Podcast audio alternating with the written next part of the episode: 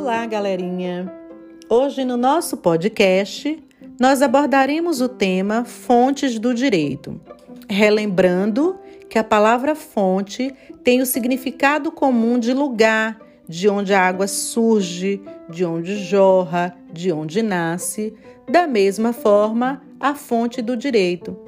Fonte do direito nada mais é do que a origem do direito, suas raízes.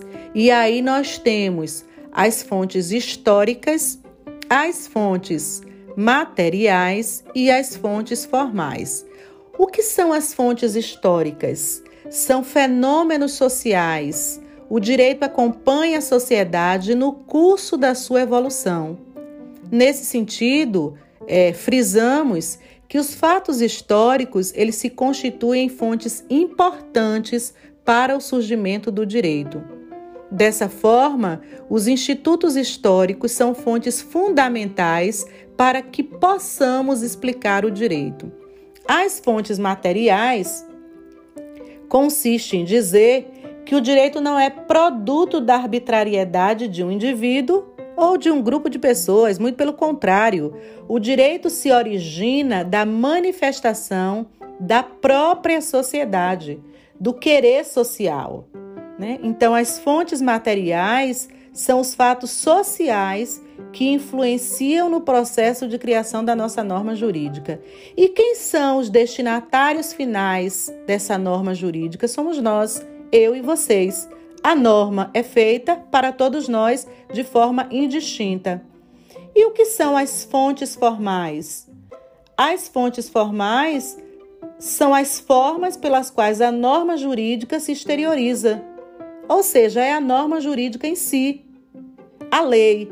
E sabemos, né, já falamos diversas vezes, que a principal fonte formal do direito é a lei, ela é princípua. Entretanto, a LINDB, a Lei de Introdução às Normas do Direito Brasileiro, no seu artigo 4, diz que quando existir lacuna na lei, o magistrado pode utilizar-se de analogia, costumes e princípios gerais. Mas se nós formos pesquisar a doutrina, a doutrina ainda traz a jurisprudência e a doutrina jurídica para sanar as lacunas da lei. Existem também doutrinadores né, que vão além, que dizem que a equidade, os negócios jurídicos e os brocardos jurídicos também são meios para substituir a falta da lei.